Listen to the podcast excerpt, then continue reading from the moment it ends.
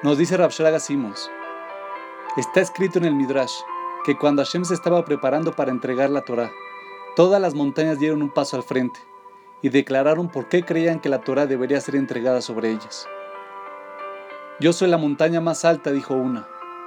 No, dijo otra, yo soy la montaña más empinada, y por lo tanto, la Torah debe ser entregada sobre mí. Una por una, todas expresaron sus reclamaciones. Pero al final, Hashem eligió el monte Sinai, no porque era el más alto o el más grandioso, sino porque dice el Midrash, era el más humilde. ¿Cuál es esta noción de humildad y qué tiene que ver con la Torah? En primer lugar, vamos a clarificar qué cosa no es humildad. Humildad no significa ser renuente a levantar la voz. La humildad no es encoger los hombros y tener baja autoestima. La Torah se refiere a Moshe como la persona más humilde que haya vivido, y sin embargo, él se enfrenta al faraón, lucha una guerra contra Malek y se levanta para castigar al pueblo judío.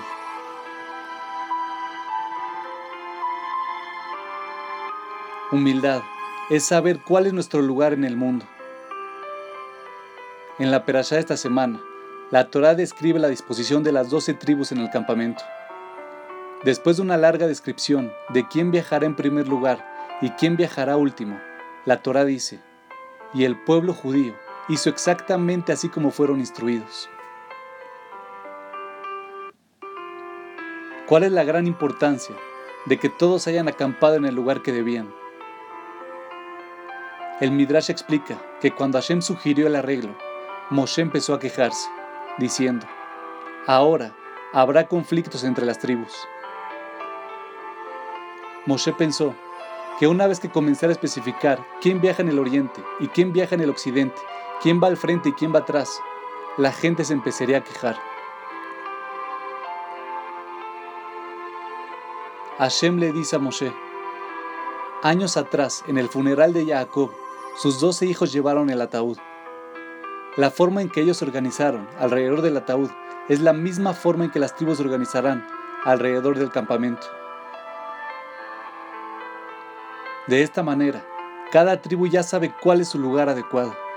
Así que no te preocupes, porque cuando alguien sabe su lugar, inevitablemente hay paz y tranquilidad. Esto se aplica a nuestra relación con Dios también. Mientras más alto llega una persona espiritualmente, más humilde se torna. A medida que nos acercamos a Dios, llegamos a ser más realistas en cuanto a nuestras propias limitaciones y nuestra mortalidad. Interiorizamos la realidad de que todo ser humano es efímero y solo Dios es eterno. Moshe fue llamado el más humilde porque cuando estaba delante de Dios, él conocía su lugar. Cualquier otra cosa hace que Dios se oculte. Es por eso que el Talmud compara la arrogancia con la idolatría, ya que ambas expulsan la presencia de Dios. En el mundo secular, las personalidades más importantes son generalmente las más arrogantes. Imagina esta escena. Una estrella de cine entra en una fiesta, engreído, presumido, con la cabeza en alto. Su comportamiento expresa, yo soy grande y no te necesito ni a ti ni a nadie. La sala está en silencio con asombro. Carisma. El judaísmo dice que esta es la falsificación del carisma. La verdadera humildad significa vivir con la realidad de que nada importa excepto hacer lo correcto. La persona humilde no depende de la opinión de los demás, porque a veces hacer lo correcto es popular, pero a veces no lo es. La persona humilde puede dejar su ego de lado, en caso de ser necesario, con el fin de hacer constantemente lo correcto. Por otra parte, una persona arrogante no se preocupa por el bien y el mal, sino solo acerca de sí mismo y de lo bien que las cosas van a resultar para él. Él puede parecer refinado en la superficie, pero realmente solo está manipulando todo a alrededor para satisfacer sus necesidades egoístas. Arrogancia es igual a yo soy el que cuenta. Humildad es igual, lo que es superior a mí es lo que cuenta. En realidad, la humildad es lo que garantiza el carisma. La persona humilde tiene la capacidad de elevarse por encima de su envoltura narcisista y abrazar a los que están a su alrededor. Al saber con confianza cuál es su lugar, puede dejar espacio para los otros sin tener una crisis de ego. Al honrar a los demás, también los ayuda a encontrar su lugar. ¿No es este acaso el verdadero carisma?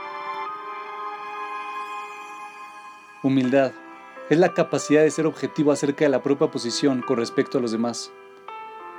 Si estoy en condiciones de liderar, entonces yo debería ser el líder. Y si no estoy en condiciones, no debería serlo. Tengo que saber dónde estoy. Tengo que conocer mi lugar. Si yo estoy en presencia de alguien más sabio, debo pensar dos veces antes de hablar. No hay nada más molesto que un contador en un salón lleno de doctores opinando sobre la ciencia médica. Rab Simha siempre llevaba dos tiras de papel, una en el bolsillo derecho y otra en el izquierdo. En uno de los papeles estaba escrita la declaración talmúdica, el mundo entero fue creado solo para mí. En el otro papel estaban escritas las palabras de Abraham, no soy sino polvo y cenizas. De esta manera, él recordaba que a veces es bueno dar un paso adelante y a veces es mejor dar un paso atrás. Tomemos por ejemplo al rabino Moshe Feinstein, el líder de los judíos de Estados Unidos durante gran parte del siglo XX. En la introducción de su libro, Igrot Moshe, escribe, Yo no me habría ofrecido voluntariamente para ser el líder del pueblo judío, pero dado que este es el papel que Dios ha elegido para mí, tengo que aceptarlo de buena manera. Entonces, ¿cómo podemos adquirir humildad? Lo primero que hace un judío al despertar por la mañana es decir, Modeani, te agradezco Dios por haber devuelto gentilmente mi alma para otro día. Gracias. El primer paso hacia la humildad es poner en perspectiva nuestra relación con Dios sentir que existe en nosotros. De esta manera estaremos más relajados, tranquilos y seremos más flexibles. Y esto a su vez se extenderá hacia todas nuestras relaciones interpersonales, relaciones de negocios, el matrimonio, la comunidad y la nación. El segundo paso hacia la humildad se encuentra en el versículo de apertura de la perashá de esta semana. Y habló Hashem a Moshe en el desierto de Sinai.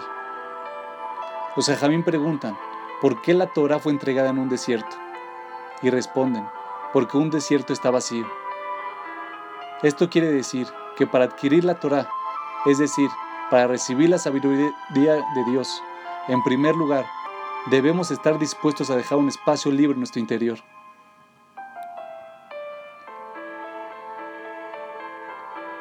El Maharal explica que la única manera de enseñar algo es logrando que el estudiante pregunte, porque una pregunta crea una falta y una necesidad, es decir, un espacio que la respuesta puede venir y llenar, pero sin una pregunta no hay espacio para la respuesta. En esta época de la festividad de Shavuot y de revivir la experiencia de Sinai, el mensaje para nosotros es conocer nuestro lugar, hacer un poco de espacio y dejar que la verdad de Dios y su Torah entre en nuestro interior.